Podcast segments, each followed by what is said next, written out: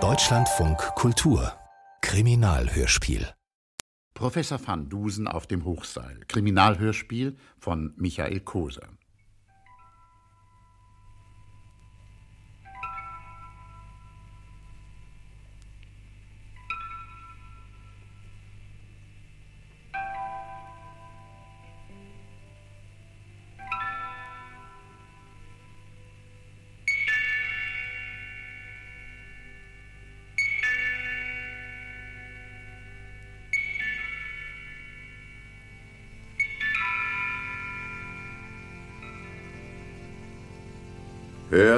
den Meister. Der Meister ist alles. Ihr seid nichts. Ihr seid Werkzeuge.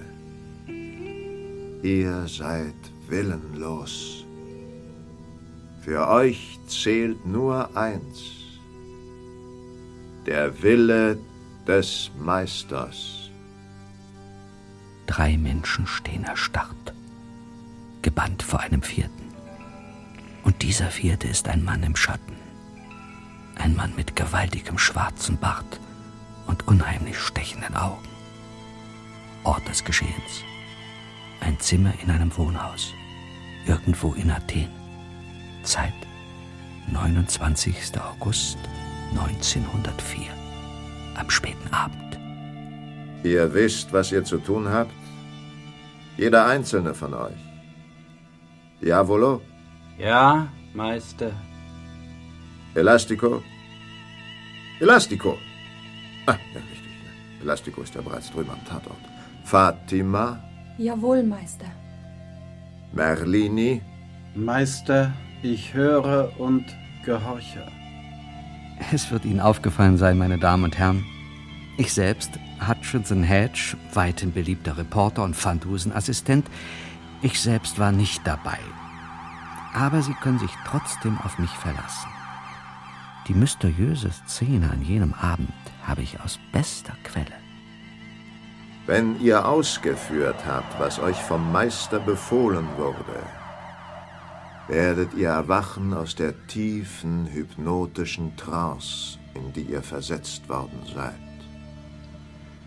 Man wird euch dann viele Fragen stellen, aber ihr werdet sie nicht beantworten, denn ihr werdet euch an nichts mehr erinnern können.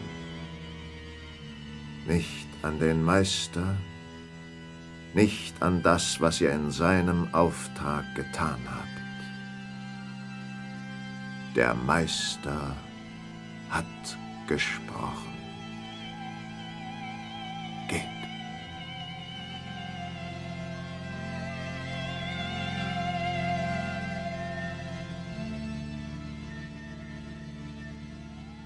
Mit diesen geheimnisvollen Worten begann der dramatische dritte Akt im sensationellen Fall um die entführten Artisten und um den unglaublichsten Diebstahlsplan, den die Kriminalgeschichte kennt. Der erste Akt begann schon ein paar Tage früher und auf sehr viel weniger geheimnisvolle Weise, nämlich mit einem Besuch im Varieté. Professor Dr. Dr. Dr. Augustus van Dusen, genannt die Denkmaschine, der große Wissenschaftler und womöglich noch größere Kriminologe, hatte erstaunlicherweise Geschmack an derartigen Unterhaltungen gefunden, seit er, auf seine bekannt geniale Art, die Mordserie im Zirkus Barnum und Bailey aufgeklärt hatte. So kam es, dass wir uns gleich nach unserem Eintreffen in der griechischen Hauptstadt in das große Varieté-Theater am Syntagma-Platz begaben das wie so viele ähnliche Etablissements in anderen Städten den Namen Tivoli führte.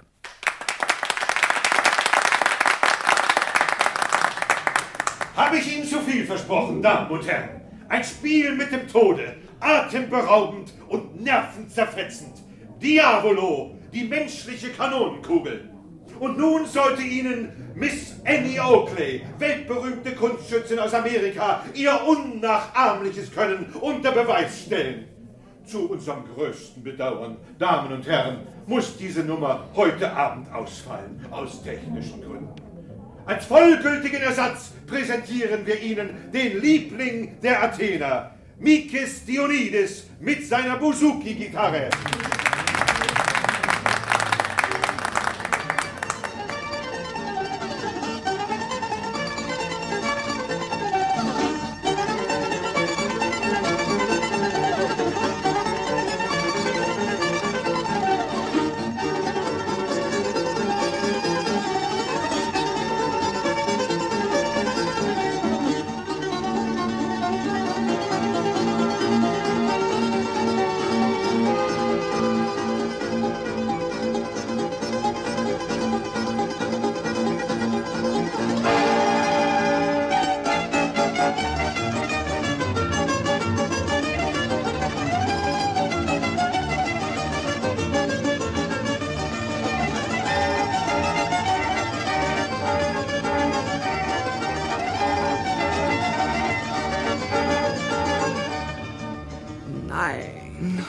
Haben Sie denn mal, lieber Hedge? Oh, diese Töne. Wie ein Rasiermesser durch Mark und Bein und Eingeweide. Wissen Sie, Professor, die Griechen sind ja ungeheuer sympathische Leute, gastfreundlich, antik und was weiß ich noch alles. Aber manchmal denke ich, sie haben Hornhaut auf ihren Trommelfällen. Unter uns, mein lieber Hedge, auch meinen Vorstellungen von Harmonie und Wohlklang entspricht diese Art von Musik nur in höchst geringem Maße. Lassen Sie uns gehen. Ja. Gestatten Sie. Hm. Schade, dass Eddie Oakley heute nicht auftritt. Ich hätte sie gern wiedergesehen. Oh, Verzeihung. Hat mir sehr imponiert damals im Zirkus Barnum und Bailey. Wann waren das? Vor zwei Jahren? Äh, vor genau einem und einem Dreivierteljahr, mein lieber Hedge. Sie müssen es ja wissen. Entschuldigen Sie. Beim Fluchtversuch des Mörders, erinnern Sie sich? Mhm. Da war Annie Oakley der einzige Mensch, der die Nerven behalten hat. Der einzige? Na, außer Ihnen natürlich, Professor. Und das möchte ich mir auch ausgebeten haben. Technische Gründe. Technische Gründe, was soll das heißen? Ach, das sagen Sie doch immer, wenn irgendetwas nicht klappt. Vielleicht ist Annie krank oder sie hat Probleme mit ihrer Flinte. Meine Herren. Ja? Bitte einen Augenblick, meine Herren. Ja, bitte. Als wir die Tür zum Foyer erreichten, hielt uns ein Würdenträger auf, den ich wegen seiner prachtvollen Uniform mindestens für einen Admiral hielt. Aber es war nur der Platzanweiser. Einer der Herren ist Professor van Dusen? Äh, ich wüsste zwar nicht, was Sie das anginge, aber ich will es nicht leugnen, ich bin Professor von Dusen. Doktor, Doktor, Doktor. Aber Hedge, les domestiques. Was gibt es, mein Guter? Würden Sie mir bitte folgen? Kyrios Papadakis wünscht Sie zu sprechen. Was Sie nicht sagen. Und wer ist Kyrios Papadakis? Das wissen Sie nicht. Kyrios Papadakis ist der Direktor dieses Hauses. Aha. Wenn Ihr Direktor mich zu sprechen wünscht, steht es ihm frei, sich gelegentlich bei mir melden zu lassen. Im Grand Hotel d'Angleterre. Kommen Sie, Hedge. Es ist sehr wichtig, lässt Kyrios Papadakis Ihnen sagen. Es geht um Kri... Krimi... Krimilogo. Kriminologie. Genau, Herr Professor, das war's. Ach, entschuldigen Sie. Mein lieber Admiral, machen Sie sich nichts draus. Auch ich habe manchmal Schwierigkeiten mit diesem interessanten Wort. Kriminologie und Varieté? In diesem Falle... Äh, gehen Sie voran, mein Guter. Führen Sie uns zu Kyrios Papadakis. Sehr gerne. Dieser ein rundlicher Herr mit schwarzem Schnauzbart und nervösem Charakter erwartete uns schon in der Tür seines Büros, voller Ungeduld. Ah, Professor, endlich. Treten Sie ein, treten Sie ein. Nehmen Sie Platz. Sie auch, äh, Mr. Ähm, Hedge. Mr. Hedge, natürlich. Freund und Helfer des Professors. Wer sonst?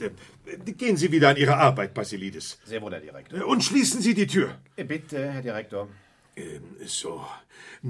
Eine Erfrischung, meine Herren. Äh, Zigarre, ein Glas Wein, äh, Whisky Soda. Alle Amerikaner trinken Whisky Soda. Aha, gute Idee. Danke, Herr Papadakis. Kein Whisky, kein Wein, keine Zigarre. Also gegen einen kleinen Whisky hätte ich nichts. Das gilt auch für Sie, Hedge. Ja, wie Sie wünschen. Kommen wir zur Sache, Herr Papadakis. Wo drückt Sie der kriminologische Schuh? Der kriminologische Schuh.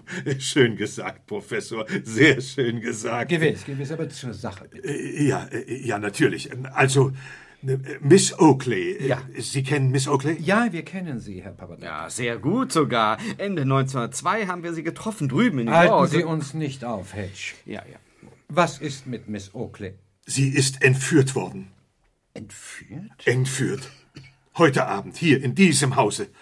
Und da ich Sie im Publikum erspäht habe, Professor, äh, wer kennt ihn nicht, den genialen Professor von Ja, ganz Dusen? recht, ganz recht, wer kennt ihn nicht? Äh, Den schickt mir der Himmel, dachte ich. Äh, Wenn einer diesen rätselhaften Fall lösen kann, dann ist es Professor von Dusen, der große Ja, Detektiv. bitte einen Augenblick, Herr Papadakis. Zunächst einmal, ich bin Kriminologe, Amateurkriminologe, nicht Detektiv. Auf dieser prinzipiellen Unterscheidung muss ich bestehen. Aber natürlich, Professor, wie Sie wollen und was Sie wollen. Kriminologe, äh, Detektiv, Amateur, äh, ganz egal.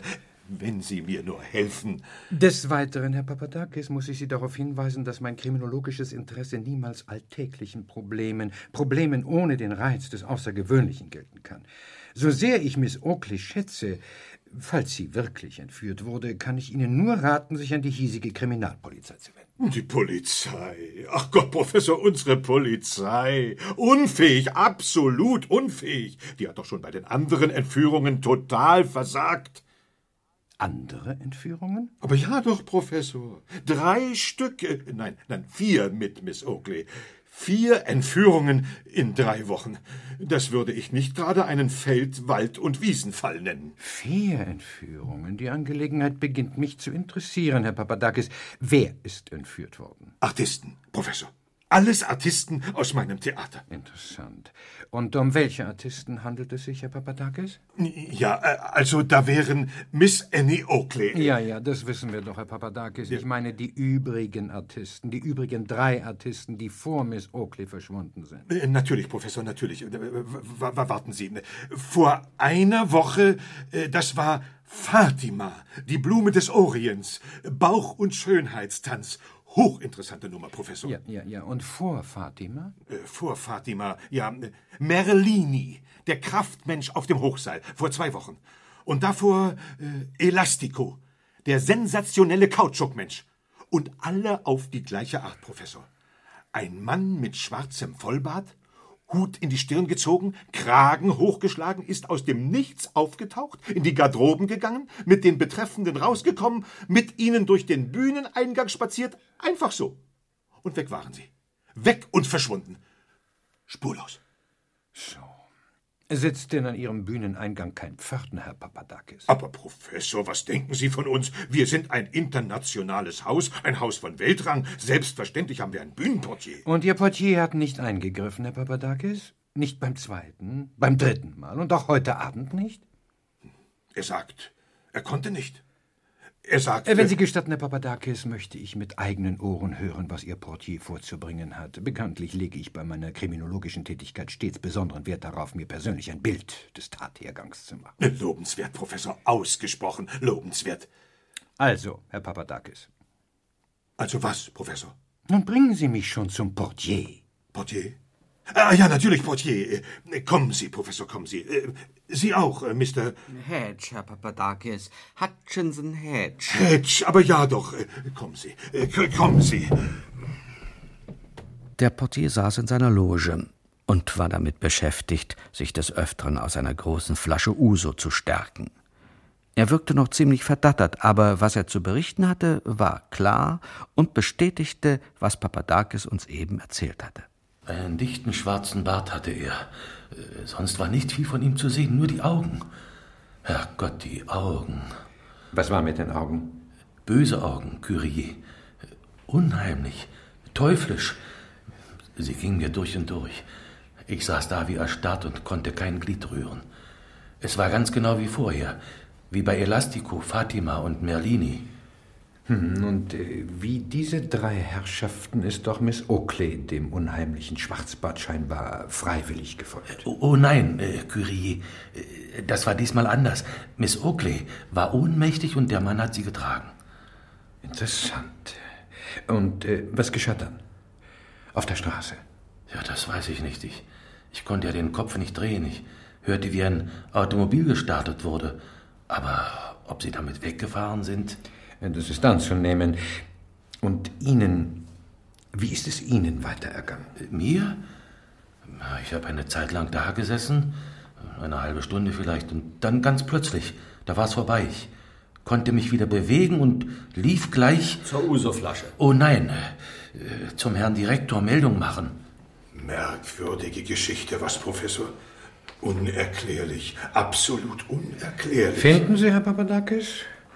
Was Ihrem Portier widerfahren ist und den verschwundenen Artisten, das liegt doch klar auf der Hand. So klar, dass sogar Mr. Hedge weiß, worum es hier geht. Nicht wahr, mein lieber Hedge? Aber sicher, Professor. Ich sage nur ein Wort. Ja? Shakespeare. Shakespeare? Wieso Shakespeare? Mr. Hedge meint den berühmten Shakespeare-Fall, den es mir vor geraumer Zeit in New York aufzuklären gelang.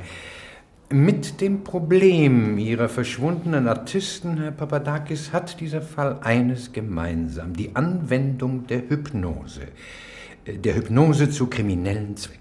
Hypnose? Aber natürlich, das ist es. Sie sind hypnotisiert worden, alle. Nicht alle, Herr Papadakis. Miss Oakley wurde ganz offensichtlich nicht unter hypnotischem Einfluss entführt. Aber die anderen drei. Und der Portier. Hypnotisiert, ganz ohne Frage. Jawohl, der Herr Professor hat ganz recht. Ich bin hypnotisiert worden. Und ich weiß jetzt auch von wem. Was reden Sie da? Als der Herr Professor Hypnose gesagt hat, da ist es mir wie Schuppen von den Augen gefallen. Ich kenne den Mann mit dem schwarzen Bart. Was? Sie kennen ihn? Ich, ich habe ihn vor langer Zeit mal gesehen. Er hat hier im Tivoli gearbeitet. Er hat Leute aus dem Publikum hypnotisiert. Auf der Bühne. Svengali, ja, so hat er sich genannt. Svengali, der schwarze Magier. Nie gehört. Das war vor Ihrer Zeit, Herr Direktor. Vor 15 Jahren ungefähr. Und warum entführt mir dieser, dieser Svengali, falls er es wirklich war, warum entführt er mir meine vier besten Artisten? Äh, das, mein lieber Herr Papadakis, ist die Frage. Ein faszinierendes kleines Rätsel. Es interessiert mich. Ich werde darüber nachdenken, sobald meine anderweitigen Verpflichtungen mir Zeit lassen. Anderweitige Verpflichtungen hatten wir, weiß Gott, genug. Besuche, Empfänge, Besichtigungen und so weiter. Damals feierte man in Athen nämlich gerade den 75. Geburtstag des modernen Griechenland. Und für prominente ausländische Besucher gab es ein volles Programm. Der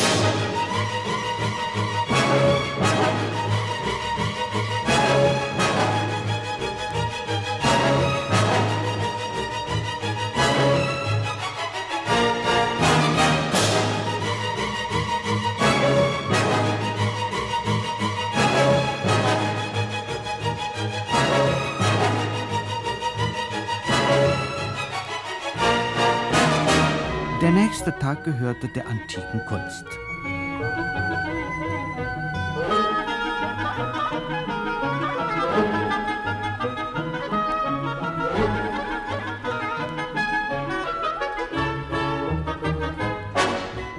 Am Vormittag stiegen wir auf zur festlich geschmückten Akropolis.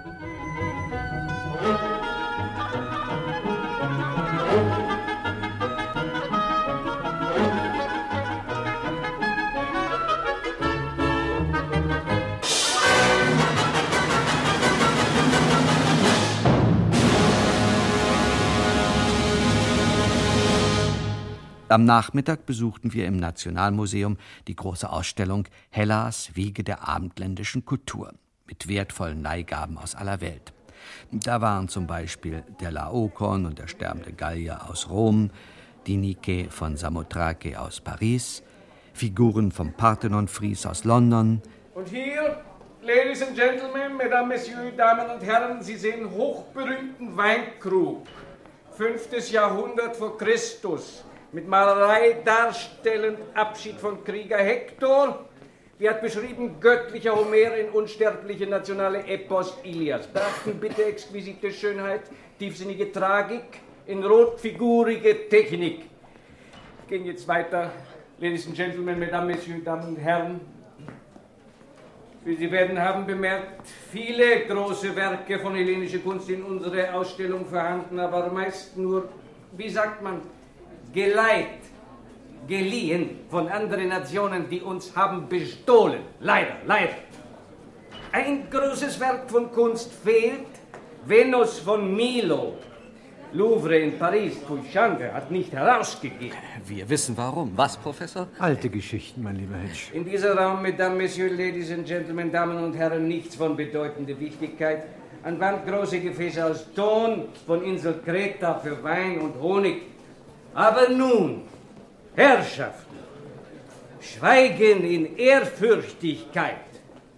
Im nächsten Raum nur ein Stück, aber herrlichste Werk von Kunst aus Hellas. In Mitte Sie sehen Schild von große Held Achilles. Stück von unschätzlichem Wert, was sich betrifft Geld und was sich betrifft Kunst.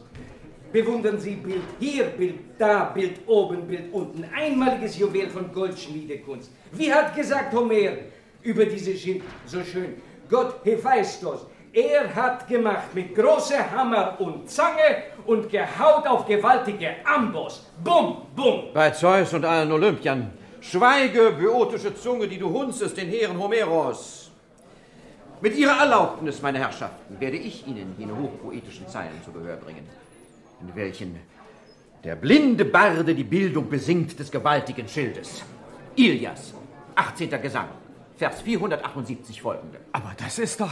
Ganz recht, mein lieber Hedge. Professor Hugo Hinkeldey aus Berlin. Es war noch gar nicht so lange her, dass wir Professor Hinkeldey kennengelernt hatten. Vor vier Wochen im Orientexpress. Und jetzt war hier und deklamierte uns Homer vor. Lange und mit so viel Pathos, dass ein schwarzer Vollbart in den Grundfesten bebte wie antike Götterspeise, Ambrosia genannt.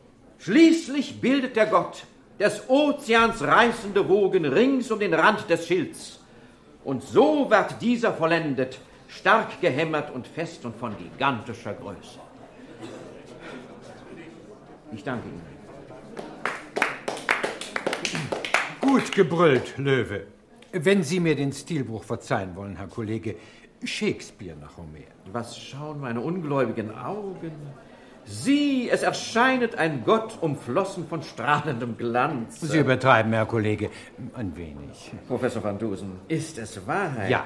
Sie, die Sie sich der Erforschung natürlicher Phänomene verschrieben und nicht der Historie oder den schönen Künsten, was führt Sie in diese geheiligten Hallen der Klassik? Auch der Naturwissenschaftler, Herr Kollege, ich möchte sagen, vor allem der Naturwissenschaftler fühlt sich der Geisteskultur in ihren bedeutendsten Ausprägungen verbunden.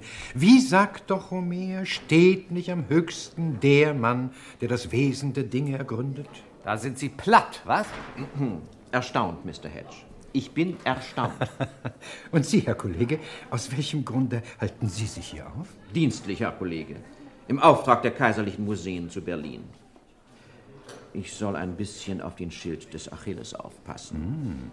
Der gehört nämlich uns, wissen Sie. Was Sie nicht sagen. Unser großer Heinrich Schliemann hat ihn 1890 gefunden im Grabhügel des Achilles, umspült von Skamanders wogenden Fluten, nahe der himmelanstrebenden Feste der Troer. Mhm. Und dann hat er ihn nach Berlin gebracht, wie den Schatz des Priamos. Unter uns, Herr Kollege, Kunstwerke dieses Kalibers sind ja auch wohl bei uns besser aufgehoben als hier unter den dekadenten Nachfahren klassischer Größe. Jetzt sind wir Deutschen das Volk der Dichter und Denker. So sagt man. Na, Ich weiß nicht, was Sie wollen, Professor Hinkedei. Ihr kostbarer Schild wird doch ganz ordentlich bewacht. Fenster gibt es ja nicht. Und wenn ein böser Räuber durch die Tür kommt, hat er es mit den Muskelmännern da zu tun. Sie meinen die Myrmidonen voll Kraft mit martialischer Miene? Ja. Da muss ich Ihnen ausnahmsweise recht geben, Mr. Hedge. Beide machen einen durchaus kompetenten und recht abschreckenden Eindruck. Es handelt sich übrigens nicht um Angestellte des Museums. Nein? Beide wurden gemietet, als Gabe an den Staat gewissermaßen, vom reichsten Mann Griechenlands, von Themistokles Chrysodaktylos. Sie kennen Chrysodaktylos. Ja, natürlich kennen wir Chrysodactylos. Große Schätze sind sein, er wühlt im gleißenden Golde. Der Mann ist mehrfacher Millionär, hat sich aus ganz kleinen Verhältnissen hochgearbeitet. Per aspera ad astra. Jedes zweite Schiff im Mittelmeer gehört ihm. Bester Herr Kollege, das wissen wir. Wirklich? Aber wissen Sie auch, dass Chrysodaktylos heute Abend eine festliche Soiree in seiner Villa gibt? Ganz exklusiv, nur für die Spitzen der Gesellschaft. Gewiss. Ich bin eingeladen. Ich auch. Er auch. Ach was. Ja. Nun, dann werden wir uns ja dort sehen, Herr Kollege, und wiederum in die glückliche Gelegenheit versetzt sein, eines gebildeten Gespräches zu pflegen. Valete. Die Villa des berühmten Herrn Chrysodaktylos lag draußen vor der Stadt, an der Bucht von Phaleron, der sogenannten Attischen Riviera.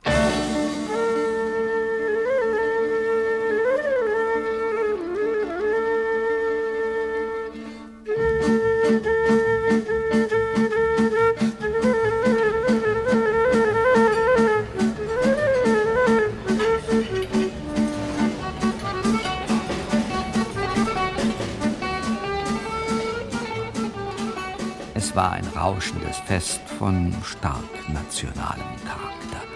Rezina und Domestika flossen in Strömen, und weil es keinen Tropfen Whisky gab, hielt ich mich notgedrungen ans kalte Buffet, das solche Köstlichkeiten aufzuweisen hatte, wie gefüllte saure Weinblätter, Joghurt mit Knoblauch oder einen rötlichen Brei aus Kräutern und Fischrogen. Kronprinz Konstantin und Kronprinzessin Sophie waren gekommen und sonst noch so diese und jener. Und Professor Hinkeldey glänzte vorerst durch Abwesenheit und auch unser Gastgeber erschien erst, als das Fest schon in vollem Gang war. Er sah übrigens genauso aus, wie ich mir einen griechischen Millionär immer vorgestellt hatte. Stämmig, kahlköpfig, mit Sonnenbrille, die er auch im Haus trug.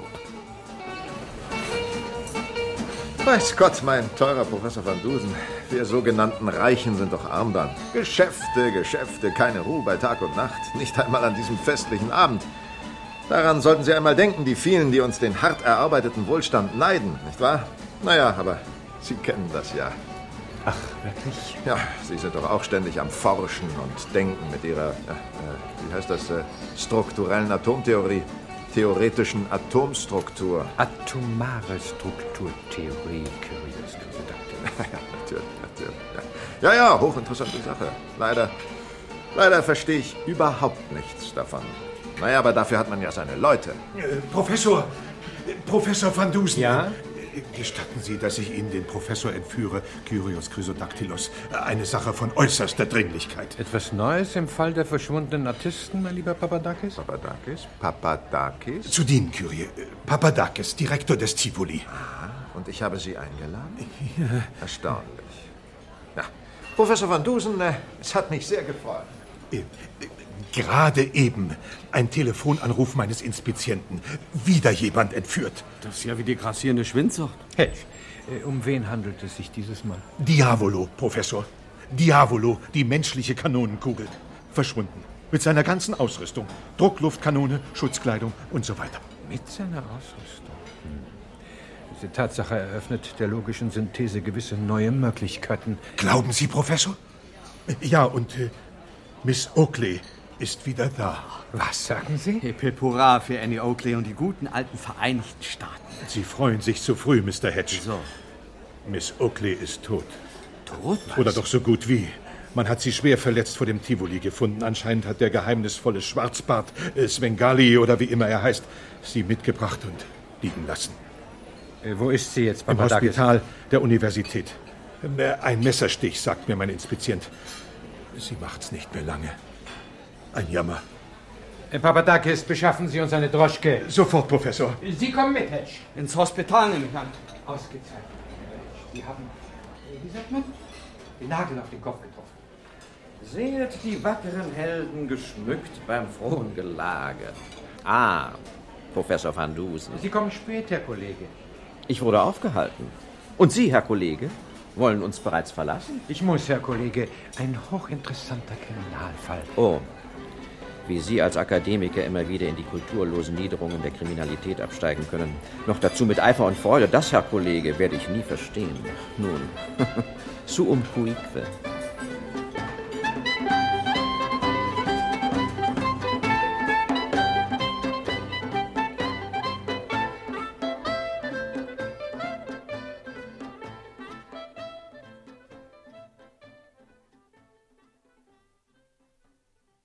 Eine gute halbe Stunde später standen wir am Sterbebett von Miss Annie Oakley, der großen amerikanischen Kunstschützin.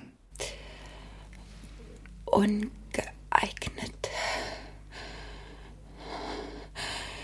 Ich war ungeeignet. Ungeeignet?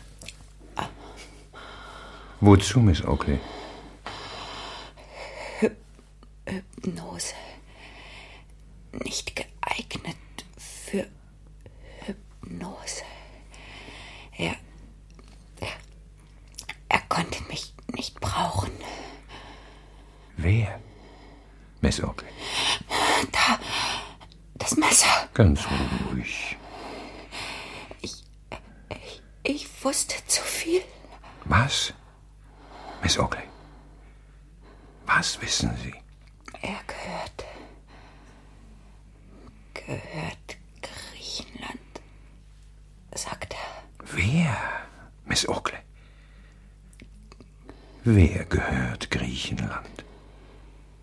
Dann aber schleppte Hephaistos an den gehörigen Platz einen mächtigen Amboss und fasste mit der rechten den riesigen Hammer Und links eine Zange. Nicht wahr, Miss Oakley? Morgen. Morgen holen Sie ihn. Um Mitternacht. Er will es. Wer, Miss Oakley? Wer ist es? Er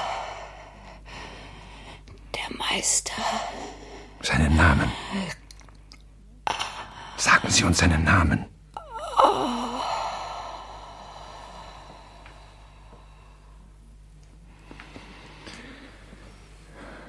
Sie ist tot. Erstaunlich, dass sie mit dieser schweren Verletzung uns noch so viel sagen konnte. So viel? Na, ich weiß nicht, Professor. Was hat sie denn gesagt? Fast alles, mein lieber Hedge. Ach, äh, Papadakis? Ja, Professor. Haben Sie sich in der Zwischenzeit um Svengali, den schwarzen Magier, gekümmert? Svengali? Äh, Ach so, äh, hab ich, Professor, hab ich. 1890 ist er im Tivoli aufgetreten. Zwei Monate. Und dann ist er verschwunden. Spurlos verschwunden. Ja, das scheint die Spezialität dieses Herrn zu sein. Bücher? Bücher? Naja, Geschäftsbücher, Gehaltslisten. Ach so, äh, gibt's nicht mehr. Ja, und seitdem hat niemand in der Branche noch was von ihm gehört. Bis vor kurzem. Was? Ja, richtig. Bis vor kurzem. Jetzt brauchte Professor van Dusen zweierlei. Einen konzentrationsfördernden Spaziergang und einen geduldigen Zuhörer. Deshalb wandelten wir beide kurze Zeit später die hell erleuchtete Solonstraße entlang, Richtung Norden.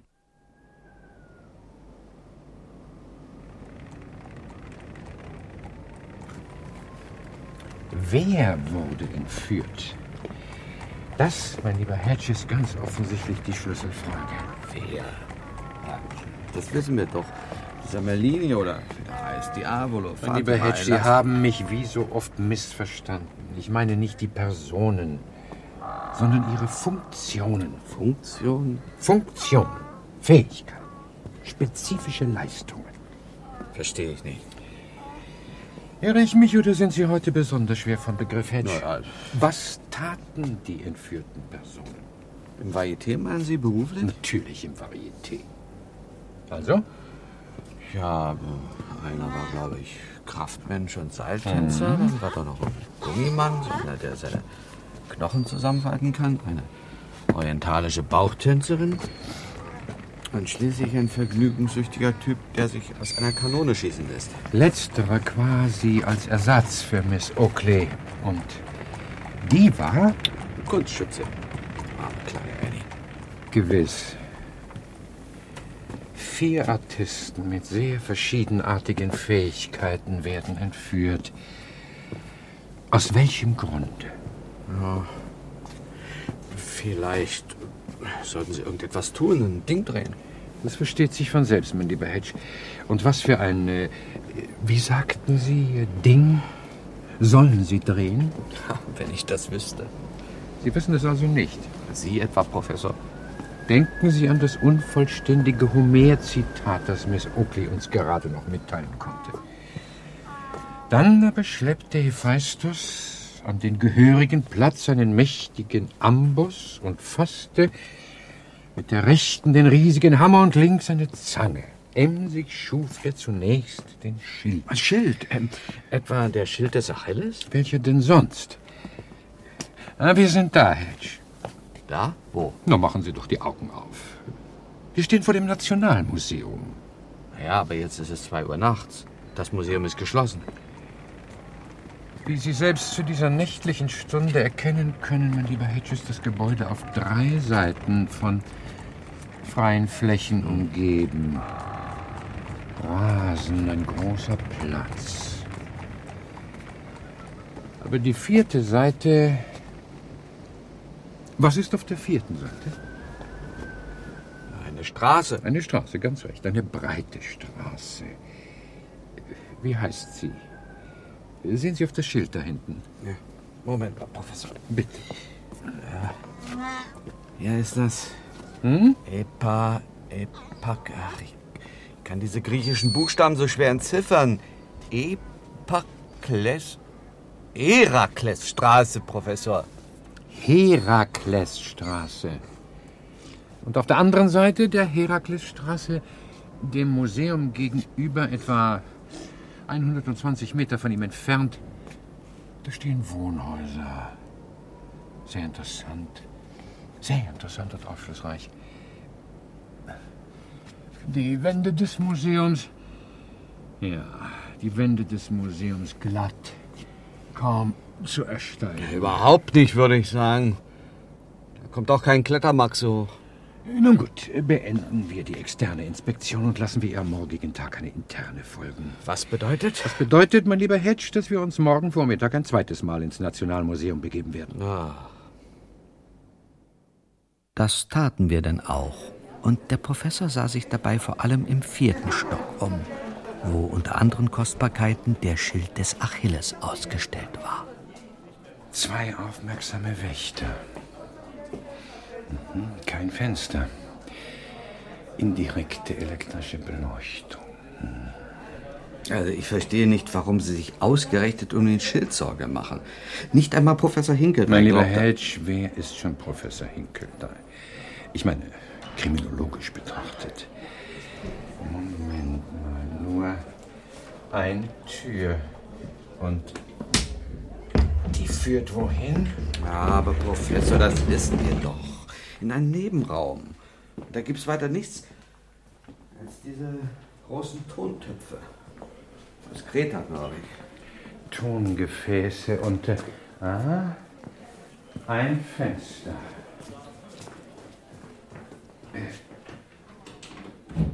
Und unter dem Fenster liegt die Heraklesstraße, wie ich es mir gedacht hatte. Ja, und? Hochklettern kann keiner und vom Haus da drüben und 120 Meter weit springen ist ja wohl auch nicht drin. Sind Sie da ganz sicher? Jetzt ist Äh, nun, äh, wie dem auch sei. Eine Tatsache lässt sich mit absoluter Sicherheit behaupten. Heute Nacht wird man versuchen, den Schild des Achilles zu entwenden. Und zwar auf eine höchst raffinierte Art und Weise. Hm. Äh, Wenn ich jetzt frage, Mhm. wie kommen Sie auf den Schild und auf heute Nacht, dann werden Sie natürlich antworten, mein lieber Hedge, denken Sie an die letzten Worte der armen Annie Oakley, oder? Sehr gut, mein lieber Hedge. Heute zeigen Sie eine überraschende Auffassungsgabe. Tja. Und wer wird sich den Schild oder den Nagel reißen? Der Hypnotiseur? Zweifellos. Dann verstehe ich aber eins nicht. Warum marschiert der Kerl nicht einfach hier rein, hypnotisiert die beiden Wächter, klemmt sich den Schild unter den Arm und verschwindet? Wozu eine raffinierte Methode? Aus einem sehr einfachen mein lieber Hedge. Der Hypnotiseur, geben wir ihm doch den Namen, den er sich vor Jahren selbst zugelegt hat. Svengali. Also Svengali weiß sehr wohl, dass sich bei weitem nicht jeder Mensch hypnotisieren lässt. Siehe Annie Oakley. Ja, so ist es. Nun hätte Svengali es hier im Museum ja nicht nur mit den beiden Spezialwächtern nebenan zu tun, sondern auch mit der Menge Wachpersonal am Tor, im Foyer, auf den Treppenabsätzen, insgesamt mit äh, 20, 25 Mann. Dass er die alle hypnotisieren kann, ist höchst unwahrscheinlich. Um also sicher zu gehen, hat er einen außergewöhnlichen Modus operandi entwickelt. Einen Modus operandi, der auf den unterschiedlichen Talenten von vier Artisten beruht. Ich kenne seinen Plan. In allen Einzelheiten. Ich kenne den Täter. Ich kenne sein Motiv. Hm. Warum sagen Sie nichts, Hedge? Sind Sie nicht überrascht? Kein bisschen. Das ist ja wohl das Mindeste, was man von Professor Dr. Dr. Dr. Augustus van Dusen verlangen kann. So. Ja. Äh, also wie gesagt, ich weiß alles. Aber was ich weiß, ist vorerst lediglich Spekulation oder besser ausgedrückt Hypothese. Den eindeutigen Beweis gilt es noch beizubringen. Und wie wollen Sie das machen, Professor? Wir werden das machen, mein lieber Hedge. Was halten Sie davon, heute Nacht als uniformierter Myrmidone aufzutreten, wie Professor Hinkeldey sagt? Äh, vergessen Sie nicht Ihre elektrische Handlampe und auch ein kleines Lärminstrument, eine Trillerpfeife oder dergleichen. Dürfte von Nutzen sein. Am Nachmittag entwickelte Van Dusen eine geradezu hektische Aktivität. Er konferierte mit dem Museumsdirektor, mit dem Chef der Athener Polizei. Und das Resultat war, dass der Schild des Achilles nachts von zwei neuen Wächtern geschützt wurde, von zwei Amateurwächtern namens äh, Professor van Dusen und Hutchinson Hedge.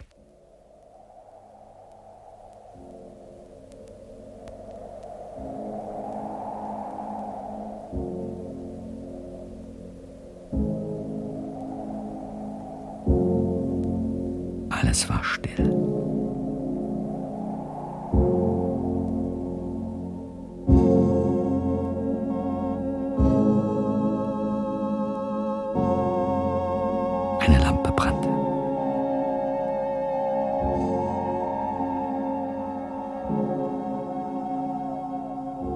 Die Tür zum Nebenraum war angelehnt.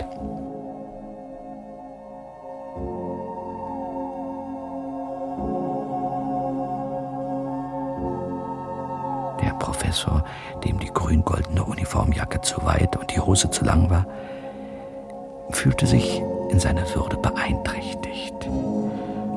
Ja, und mir war ein bisschen unheimlich, weil ich nicht wusste, was da kommen würde.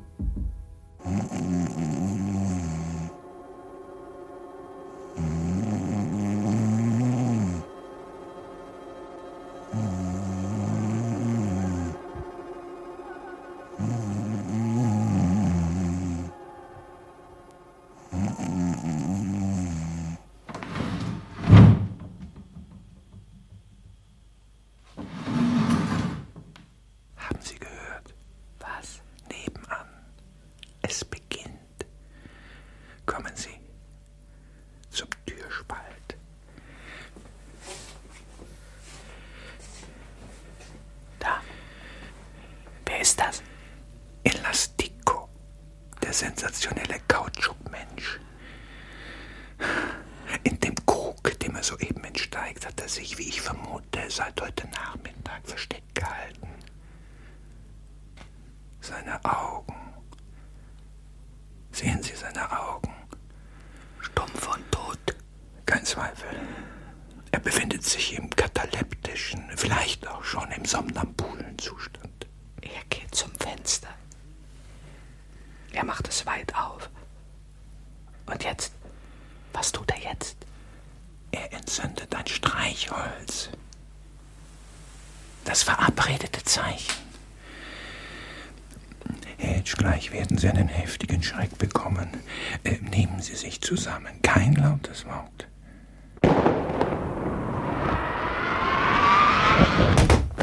Professor! Psst, Hedge.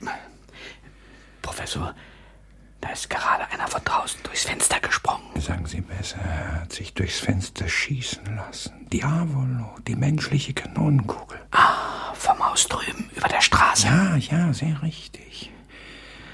Ah, da ist das Seil um seinen Leib geknotet. Er bindet es los. Er befestigt es am Boden an einem eingelassenen Podest. Ist er auch hypnotisiert? Na, selbstverständlich. Genau wie unsere nächsten Besucher. Noch welche? Aber Hedge, haben Sie denn immer noch nicht begriffen? Auf dem Seil, das Diavolo über die Straße gespannt hat, wandert jetzt Merlini zu uns herüber, der Kraftmensch auf dem Hochseil. Da. Da kommt er schon. Und auf seinem Buckel. Kneifen Sie mich, Professor. Das kann doch nicht wahr sein. Auf seinem Buckel trägt er eine junge Dame und die ist, die ist ja, na, die hat ja fast gar nichts an. Hedge, bitte. Das ist, ähm, ja, das ist Fatima, die Blume des Orients. Weg von der Tür, Hedge, zurück zum Schild. Gleich kommt unser Auftritt.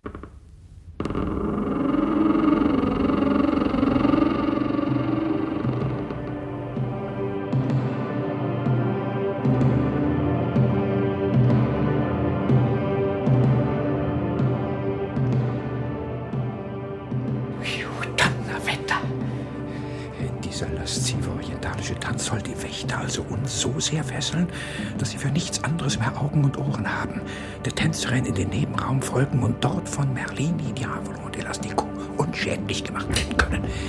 Darauf wird Kraftmensch Merlini mit dem Schild des Achilles über das Seil. Hedge, Hedge, Hedge! Haben Sie. Haben Sie was gesagt, Professor? Bleiben Sie stehen, Hedge! Kommen Sie zurück! Sie reagieren genauso, wie der Drahtzieher es vorgesehen hat.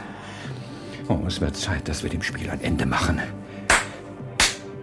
Erwachen Sie, Fatima. Lösen Sie sich aus der hypnotischen Trance. Sie sind wach. Sie sind bei Bewusstsein. Sie sind nicht mehr willenlos. Oh, Professor, was machen Sie denn? Sie sind ein Spielverderber. Lassen Sie mich Hedge. Wo bin ich?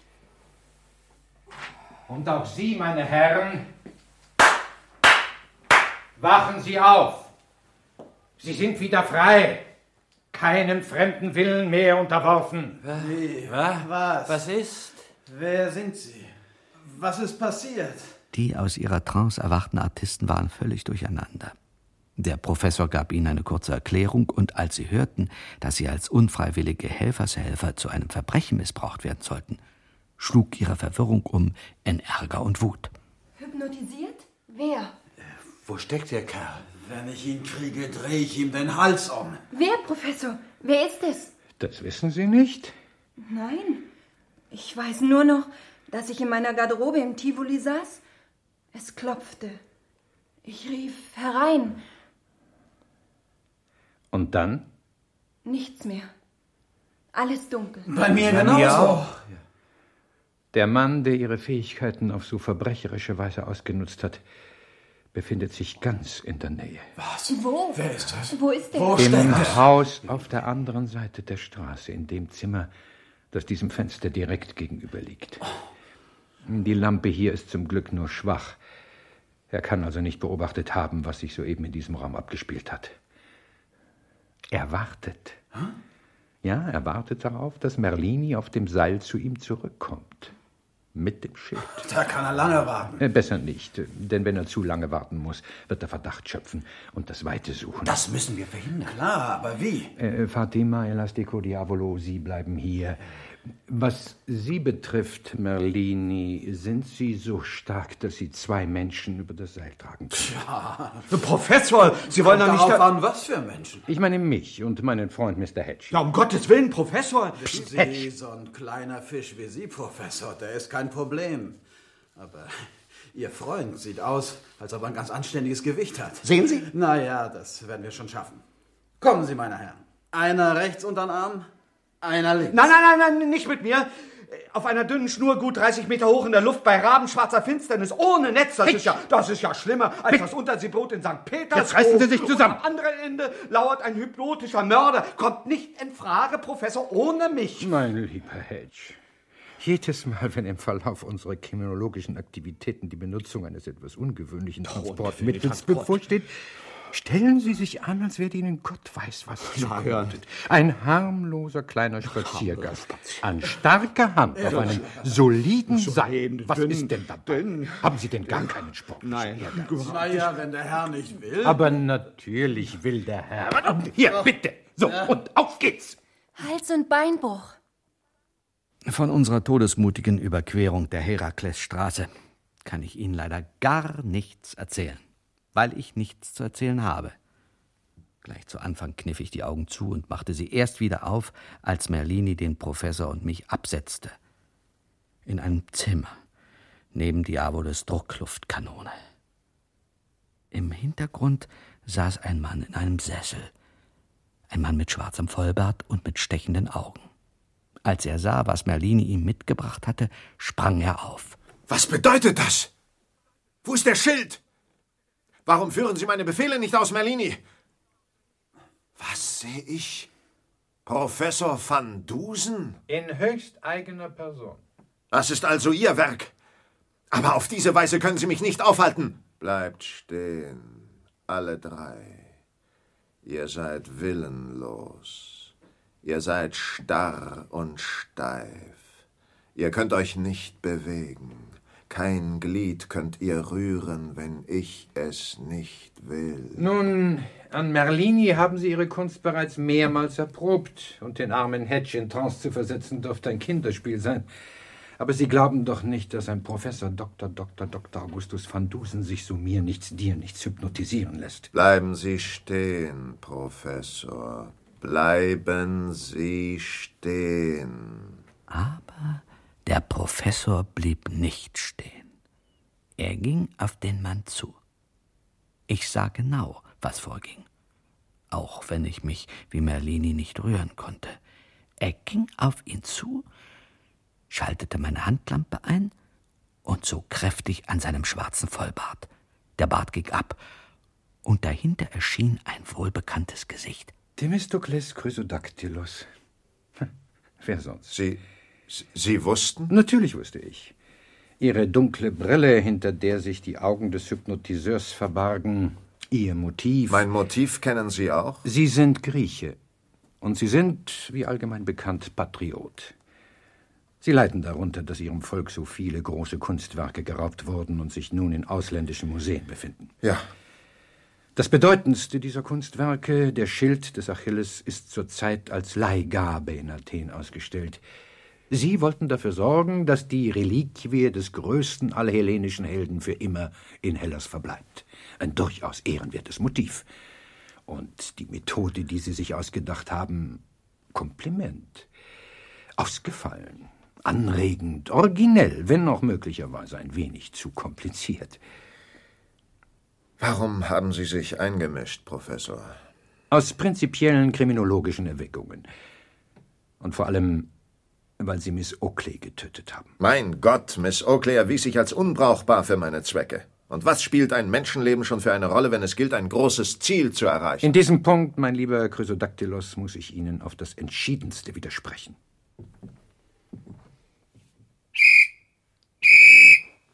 Ein Signal für die Polizei, nehme ich an. Ganz recht.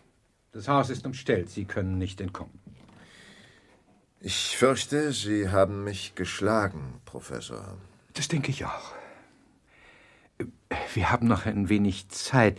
Lassen Sie uns doch über Ihren in kriminologischer Hinsicht so überaus interessanten Plan plaudern. Wie sind Sie auf die Idee gekommen, Artisten zu benutzen? Sie wissen, Professor, dass ich selbst einmal Artist war. Vor langer, langer Zeit. Chrysodactylos machte reinen Tisch. Er erzählte von seiner Jugend in den Slums von Smyrna, von seinem kurzen Auftritt als Svengali der schwarze Magier und davon, wie er es durch Geschick und Skrupellosigkeit zum Multimillionär gebracht hatte. Er berichtete, wie er die Artisten entführt und wie er ihnen vor wenigen Minuten ihre letzten hypnotischen Befehle gegeben hatte. Der Professor hörte interessiert zu, obwohl ihm das meiste bereits bekannt war. Nach einer Weile stand er auf. Da sind Sie, die Heerscharen des Gesetzes. Gehen wir Ihnen entgegen. Kommen Sie, Hedge. Hedge! Natürlich, Sie stehen ja noch unter Hypnose. Gut machen Sie sich als Garderobenständer. Stumm und äh, dekorativ. Man sollte Ihnen. Aber das. Äh, nein, das wäre zu hart. Hedge.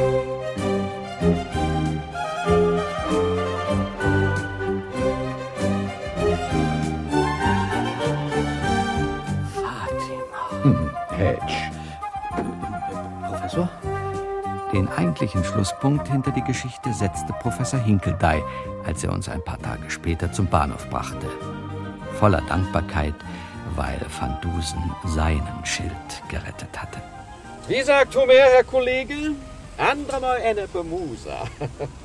Nenne mir Muse den Mann, den vielgewandten, der lange reiste umher, nachdem er das heilige Troja verlassen. Zum Schnellzug nach Sofia, über Larissa und Saloniki einsteigen und Türen schließen.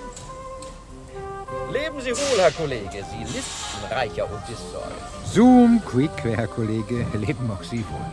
Auf Wiedersehen. Auf Wiedersehen.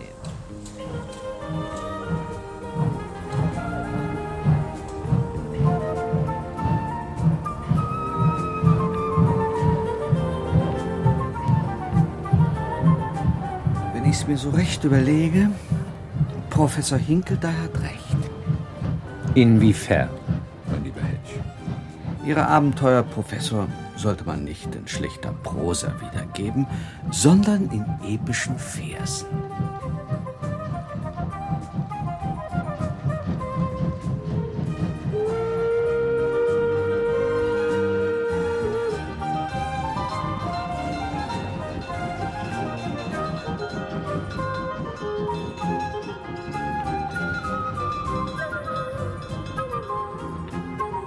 Hören Sie mal zu, Professor. Hm?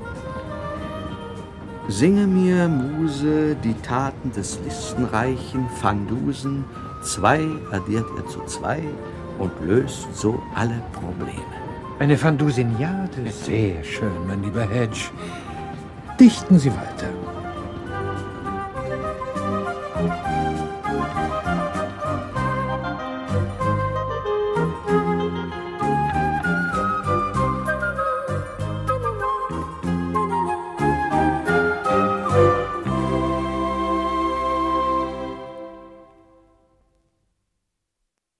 Professor van Dusen auf dem Hochseil, Kriminalhörspiel von Michael Koser. Mit Friedrich W. Bauschulte und Klaus Herm als Professor van Dusen und Hutchinson Hedge.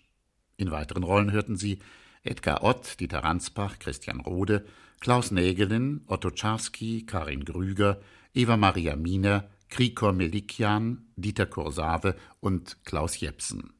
Regieassistenz Ulrike Brinkmann.